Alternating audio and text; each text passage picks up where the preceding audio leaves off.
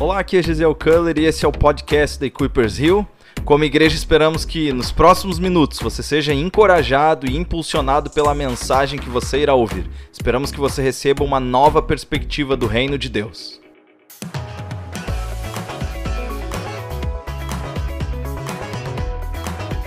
Uma palavra está dentro do meu coração. Uh, vocês já podem abrir lá em Lucas 22, versículo 7. E uh, uma das coisas dessa Páscoa em particular é que o Espírito Santo tem me encorajado muito. Uh, eu tenho sentido que Deus tem algo novo, um tempo novo para a sua igreja. Não estou falando apenas de Coopersville. Eu acredito que os tempos são difíceis, mas os tempos que estão por vir são tempos de glória. É, a época da Páscoa, a primeira Páscoa, era um tempo difícil, mas também era um tempo de glória. É, o sacrifício de Jesus é um tempo difícil, mas também foi um momento de glória, onde o Filho de Deus foi glorificado e ele foi coroado através do seu sacrifício. Então, a, a mensagem de hoje se chama Em Jesus, fala comigo aí, em Jesus, porque a, a verdade é que em Jesus nós, como igreja, confiamos, em Jesus nós esperamos, em Jesus nós vivemos. É sobre isso que a gente vai falar. E como hoje é um domingo de Páscoa, dando um pouco de contexto e um pouco de pano de fundo para vocês dessa história, a gente tem uh, duas coisas distintas, mas que se conectam, né? E, e, são muito próximas, porque Jesus conecta essas duas coisas. Uma é a Páscoa dos judeus e outra é a Páscoa dos cristãos, e Jesus é o ponto de conexão. Não é à toa que vocês, quando lerem a Bíblia, vão achar alguns termos onde Jesus é chamado de a pedra de esquina, a pedra que dá fundação, a pedra que alinha o prédio. E essa é a ideia uh, do plano de Deus. Primeiro ele tinha o povo judeu e depois ele estabeleceu nós como seu povo também. E Jesus é o que nos une. E em Lucas 22, Jesus está com seus discípulos celebrando uma coisa que havia começado no Egito. Lá em Êxodo capítulo 12, Deus instituiu a Páscoa e ele está com um grupo de amigos agora uh, vivendo esse momento. E diz assim, Lucas 22, versículo 7. Finalmente chegou o dia dos pães sem fermento, no qual devia ser sacrificado o cordeiro pascal, ou seja, o cordeiro da Páscoa. E Jesus enviou Pedro e João dizendo: Vão preparar a refeição da Páscoa. E eles perguntaram: Onde quer que a preparemos? E ele respondeu: Ao entrarem na cidade, vocês encontrarão um homem carregando um pote de água. Sigam-no até a casa em que ele entrar e digam ao dono da casa: O mestre pergunta: Onde é o salão de hóspedes no qual poderei comer a Páscoa com meus discípulos? E ele lhes mostrará uma ampla sala no andar superior, toda mobiliada. Façam ali os preparativos. Eles saíram e encontraram tudo como Jesus lhes tinha dito, e então prepararam a Páscoa. Quando chegou a hora, Jesus e seus apóstolos reclinaram-se à mesa e disse-lhes: Desejei ansiosamente comer essa Páscoa com vocês antes de sofrer. Pois eu lhes digo: não comerei dela novamente, até que se cumpra no reino de Deus. Recebendo um cálice, ele deu graças e disse: Tomem isto e partilhem uns com os outros. Pois eu lhes digo que não beberei outra vez do fruto da videira, até que venha o reino de Deus.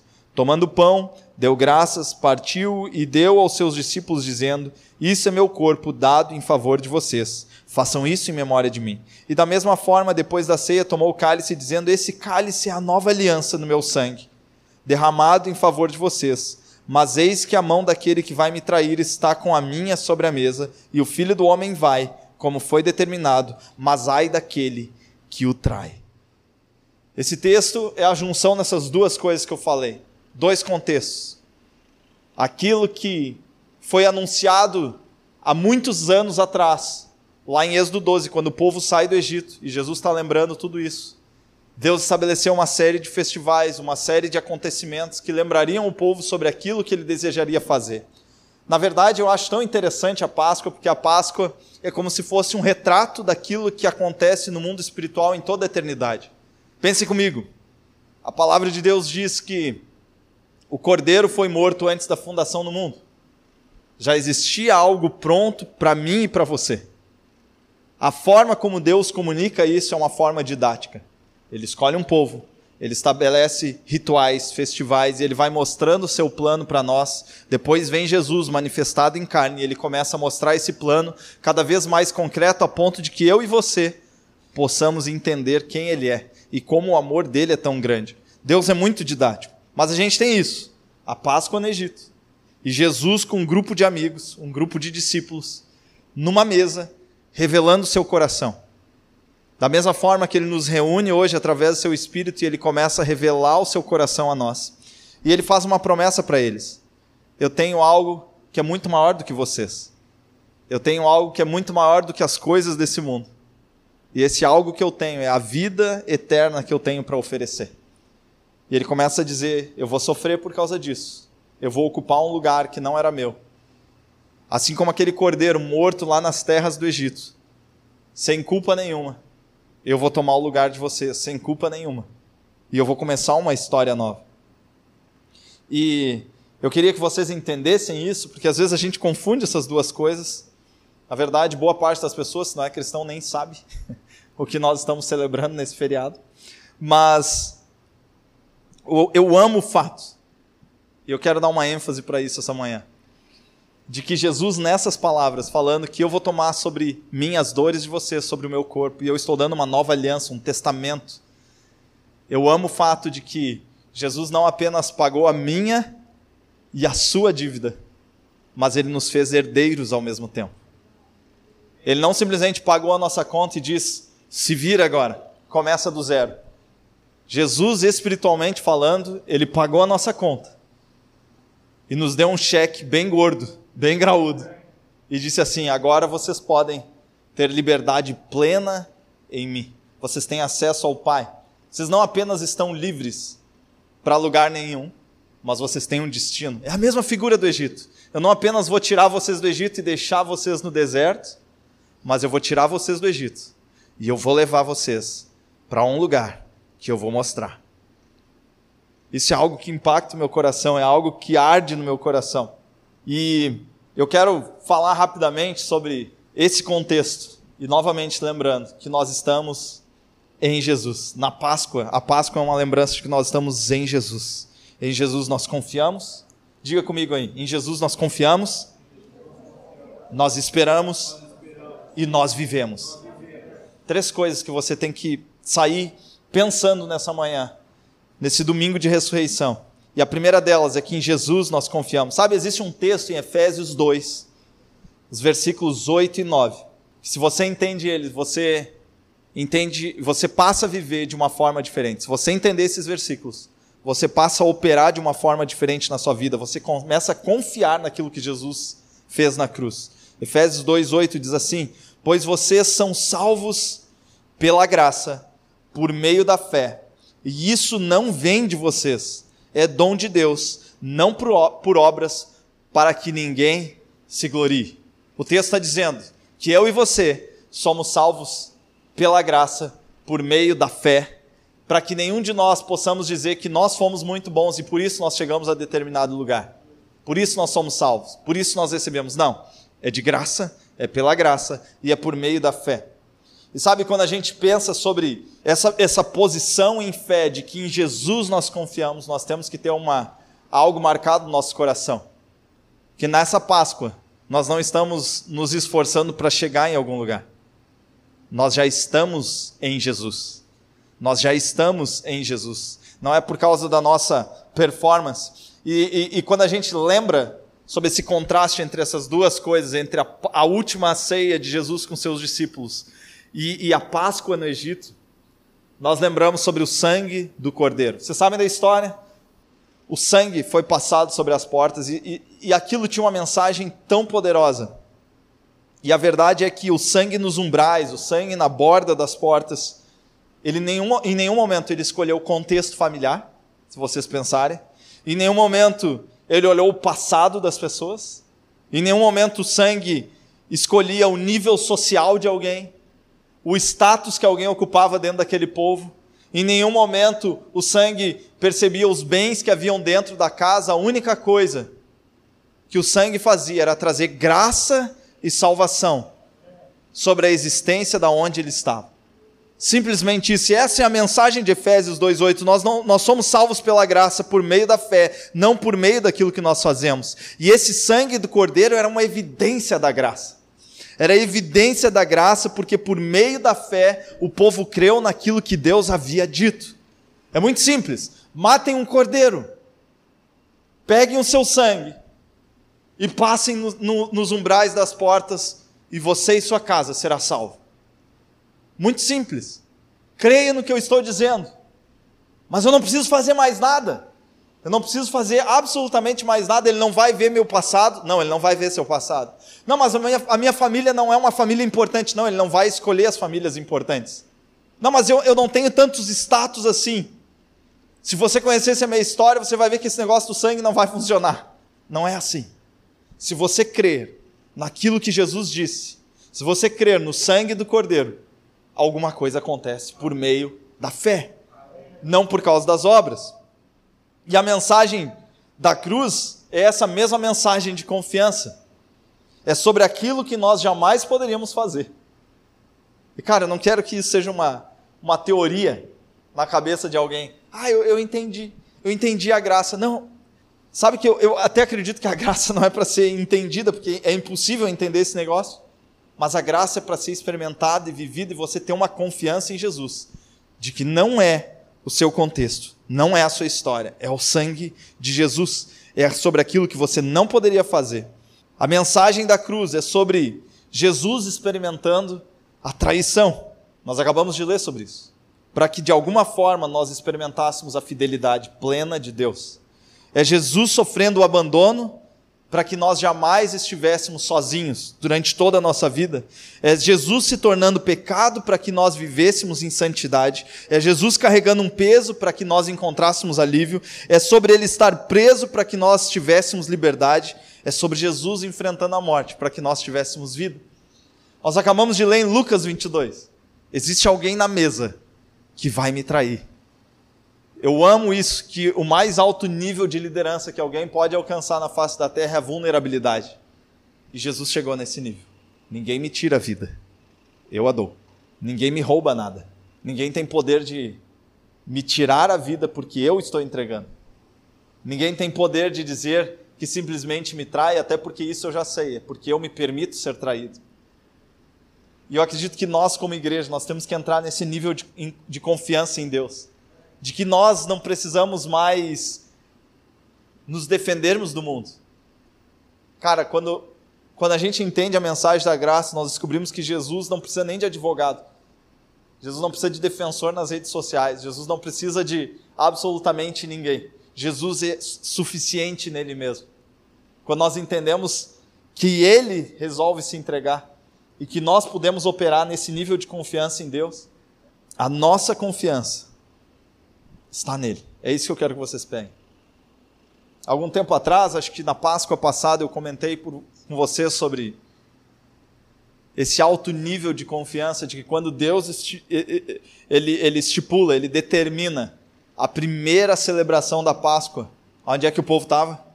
Diz aí. Onde é que o povo estava na primeira Páscoa? No Egito. Egito é terra boa? Não, né? Egito é terra de escravidão é terra de opressão, é terra de tristeza. E aí Deus manda eles celebrarem a Páscoa não quando eles cruzam a fronteira e saem do Egito, não quando eles estão lá no deserto, não é lá que Deus manda eles celebrarem a Páscoa. O cordeiro é morto, eles são livres da morte. E Deus começa a dar uma série de ordenança para eles. Lá em Êxodo 12, quando vocês comerem do cordeiro, comam apressadamente. Comam rapidamente. Além disso, vocês vão comer vestidos de qualquer forma? Não. Vocês vão colocar sua túnica. Vocês vão prender o seu cinto na cintura. Vocês vão colocar a sandália nos pés de vocês. Os homens vão pegar os cajados na mão. E vocês estejam prontos para sair. Prontos pela fé a experimentar a liberdade. Sabe o que Deus estava dizendo para mim e para você através dessa história e para aquele povo naquela época? Que, cara, em Jesus nós confiamos porque nós não estamos olhando se as coisas fazem sentido ou não. Eu entrei esse ano com uma convicção no meu coração como igreja. Em Jesus nós confiamos. Eu não estou nem aí, sinceramente, para como que as coisas vão se desenrolar. Eu sinto que Deus está nos levando como igreja para uma peneira, eu já tenho falado sobre isso há algum tempo. Deus está peneirando os nossos corações, Deus está testando as nossas convicções e Deus está nos levando para um novo nível de intimidade com Ele. E cara, eu não estou mais nem aí Porque independente de onde eu estou, se eu estou no Egito, se eu estou no deserto, se eu estou na terra prometida, o mais importante é quem está comigo. Eu estou vestido como alguém livre. Eu estou com um cajado na mão. Eu estou com sandália nos pés. Eu sei para onde eu estou indo e eu sei quem me chamou. Em Jesus nós confiamos. Em Jesus nós confiamos. Eu quero que você, nessa Páscoa, absorva essa palavra no seu coração. Em Jesus eu confio, em Jesus eu confio. Eu já estou com a minha, com a minha, com o meu manto, com o meu cinto, com o meu cajado, eu estou pronto para sair. Eu não estou nem aí se as minhas circunstâncias fazem sentido ou não, se dentro da minha casa as coisas fazem sentido ou não, se no meu trabalho faz sentido ou não. Em Jesus eu confio. Em Jesus eu confio. Segunda coisa, se a primeira é em Jesus nós confiamos, a segunda coisa é que em Jesus nós esperamos. Em Jesus nós esperamos. Preste atenção nisso que eu vou te dizer. Entre o Egito e a terra prometida, tem um deserto. Entre essas duas coisas tem um deserto. Entre a crucificação e a ressurreição tem uma espera. Entre o discipulado que nós estamos vivendo hoje em Jesus, caminhando com Jesus, e a eternidade existe um processo. O que eu quero dizer essa, essa manhã com isso, que em Jesus nós esperamos, é que frequentemente nós perdemos o senso de espera, o senso de processo e o senso do trabalhar de Deus. Porque quando a gente pensa sobre esse anúncio que Jesus fez em Lucas 22, dizendo para os seus discípulos: Eu não volto a fazer isso até que se cumpra o reino de Deus. Se nós pensarmos sobre os três anos em que ele anuncia sobre tudo que ele viveria, em alguns momentos os discípulos dele o, o, o repreendem, não? eles não fazem isso? Jesus disse: Eu vou morrer e eles estão com o coração, não, não vai morrer ninguém. Não vai acontecer nada. Nosso coração é sempre esse, não vai ter sofrimento. Não, não, não, não, não, não, não fala isso. Certo? Até bater três vezes na mesa, né? Não, não, não. Não, não, Deus o livre, Jesus, não fala isso. Vai morrer como assim? E Jesus está dizendo, eu vou. O templo vai cair, eu vou reconstruir ele em três dias. Eu vou ficar no ventre da terra por três dias e três noites. Alguma coisa vai acontecer. Jesus está na ceia com eles e está dizendo: eu estou entregando meu corpo. O meu sangue vai jorrar do meu corpo. Uma nova aliança vai ser entregue para vocês e eles estão recebendo aquilo talvez de uma forma muito ainda intelectual, muito humana, mas na verdade era uma revelação espiritual. E Jesus morre. E entre a morte e a ressurreição existe alguma coisa acontecendo, um processo acontecendo no coração dos discípulos, e eu acredito que um tempo que nós estamos vivendo como igreja, hoje no mundo, talvez seja um tempo ainda onde as coisas parecem estar suspensas e as coisas parecem estar em silêncio. Talvez você compartilhe do mesmo sentimento que eu tenho. Jesus falou lá no passado. Jesus anunciou coisas grandes para nós. Jesus anunciou coisas grandes na minha vida e chega um momento em que, bum, um silêncio chega. Um processo se estabelece um deserto tem que ser enfrentado. E eu acredito que são momentos como esse, em que a dúvida começa a lutar com a palavra. Aquilo que Deus disse e aquilo que você está duvidando. Mas você tem que ter uma confiança em Jesus, nós esperamos. São momentos como esse em que as nossas convicções começam a ser testadas. O silêncio de Deus parece ensurdecedor nos nossos ouvidos. São momentos como esse em que muitas coisas não fazem mais sentido e os discípulos estavam se sentindo assim. Mas não faz sentido nenhum. Ele disse que ele ia restaurar o reino. Cadê ele? Cadê a palavra dele? Vocês já pensaram como os discípulos se sentiram? Principalmente aquele que diz assim: Para quem nós iremos? Se só tu tens as palavras de vida eterna. Vocês já pararam para pensar como eles estavam se sentindo naquele momento? Onde está meu Jesus? Onde está o que ele prometeu? Na verdade, já, tá, já tinha anunciado, mas eles não tinham entendido. E quantas coisas, preste atenção nisso, quantas coisas nesse domingo Deus já anunciou sobre a minha e sobre a sua vida, sobre a nossa igreja, que nós ainda não entendemos. Quantas coisas Deus já vem falando há muito, muito, muito, muito tempo, de várias e diversas formas, e nós ainda não compreendemos. Vocês já pararam para pensar nisso? Mas vai chegar um momento em que nós vamos ter que enfrentar o silêncio. Mas deixa eu te lembrar algo importante. Que a grande mensagem desse interlúdio entre esse momento em que Jesus morre e ele vai ressuscitar. Eu só quero te lembrar uma coisa: que mesmo quando teus olhos naturais não estão vendo, não estão percebendo, teus sentidos não estão te dizendo nada, Jesus está operando. A palavra de Deus está acontecendo. A palavra não mudou, o processo não mudou, o calendário de Deus não mudou. Jesus continua operando mesmo quando existe um silêncio. Eu quero que você, essa manhã, também acenda uma convicção no seu coração e um lembrete. E não é um clichê, é uma verdade que nós temos que carregar como igreja: que as promessas de Deus nunca falharam. Nunca. Não teve um momento de toda a Bíblia em que uma promessa, uma promessa simplesmente Deus falhou. E elas jamais falharão. Essa é a convicção que nós temos que ter. Nós sabemos em quem nós esperamos. A propósito, em Romanos capítulo 8, no versículo 24 e 25, diz assim: Pois nessa esperança fomos salvos, mas a esperança que se vê não é esperança. Quem espera por aquilo que está vendo? Mas se esperamos o que ainda não vemos, aguardamo-no pacientemente. Nós estamos aguardando pacientemente por aquilo que os nossos olhos ainda não viram. Mas nós estamos convictos Cara, deixa eu te lembrar algo bem importante para a tua caminhada cristã. Se você deseja seguir a Jesus de forma sincera, estou falando com aqueles que desejam realmente, eu quero ser um discípulo de Jesus. Eu quero. Se você deseja seguir a Jesus, é necessário que você aprenda a esperar. É necessário que você seja afligido durante algumas estações.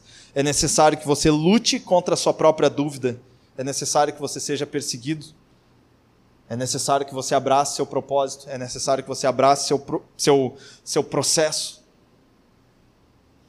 E ao mesmo tempo, uma das coisas que nós já, vimos, já, já temos descobrido ao longo dos anos servindo a Jesus, e isso qualquer discípulo de Jesus que ao longo dos anos se entrega de forma radical Ele vai descobrir, é que, cara, existe crescimento na espera.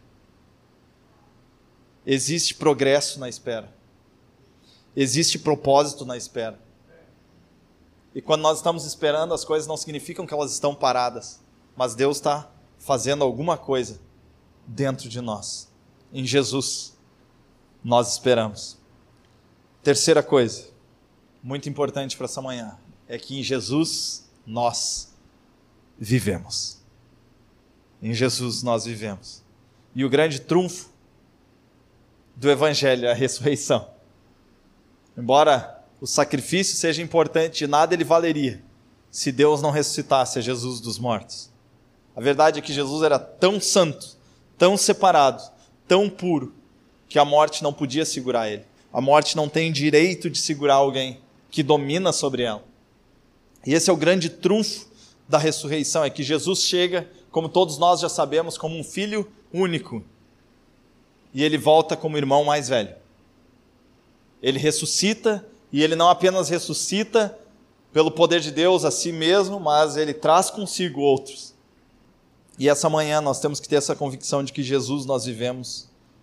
E cara, pelo sacrifício de Jesus, nós nos tornamos invencíveis.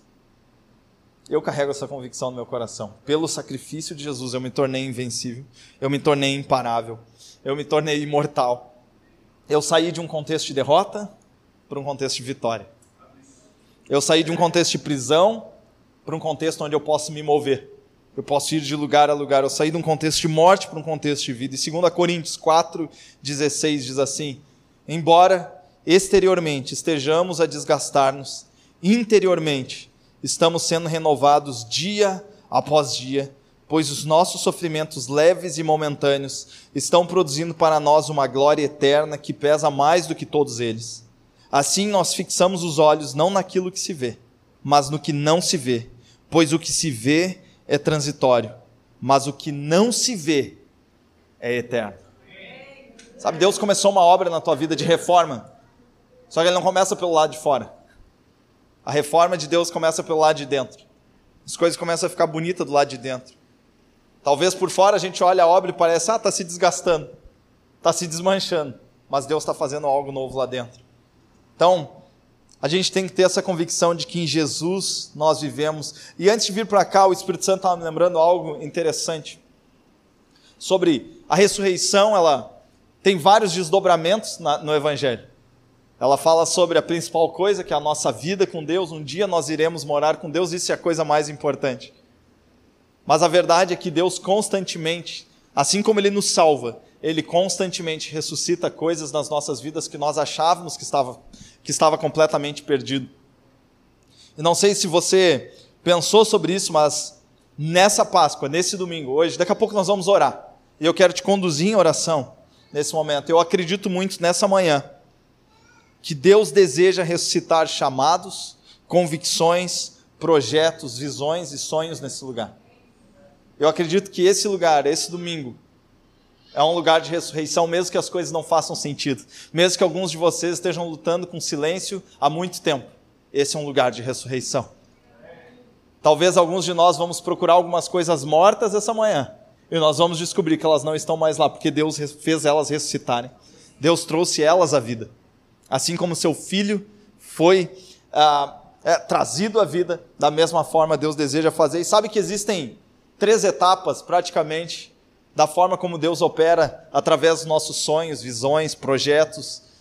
E quantos de vocês já sonharam com alguma coisa? Levanta a mão. Já tiveram um sonho, um projeto, alguma coisa no seu coração, alguma coisa que você desejava fazer e você sabia que isso vinha de Deus?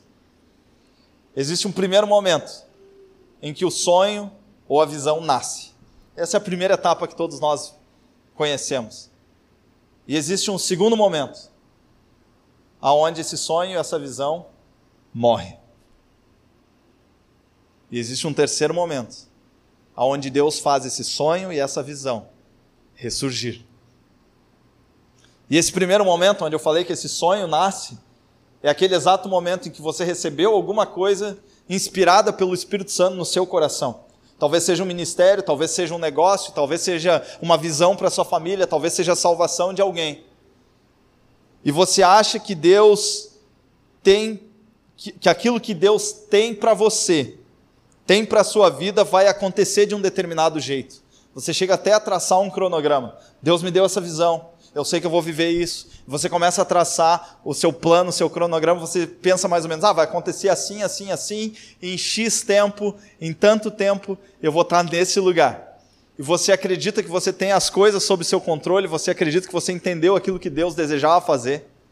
Mas chega a segunda etapa, onde os nossos sonhos e visões morrem, que é exatamente o momento em que você já nem sabe mais como é que aquilo que Deus te falou que ia acontecer vai acontecer.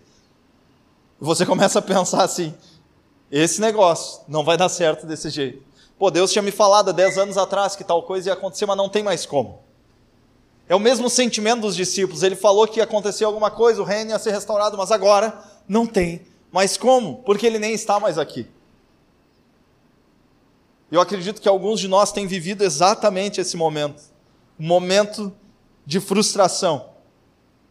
Mas sabe que no terceiro momento, que nos lembra quando Jesus ressuscita, ele não volta como ele era. Jesus ressuscita com o corpo glorificado. O terceiro momento em que Deus faz com que coisas ressuscitem na nossa vida, elas não vêm da mesma forma.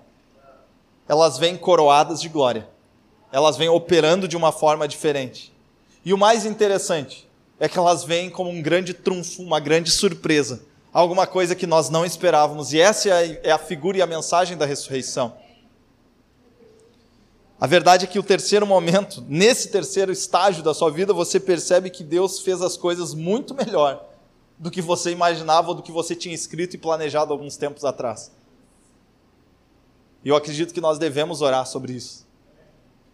Não é apenas, embora isso seja a maior coisa, como eu disse, a ressurreição da vida eterna, mas eu acredito que Deus deseja ressurgir, fazer ressurgir outras coisas nos nossos corações essa manhã.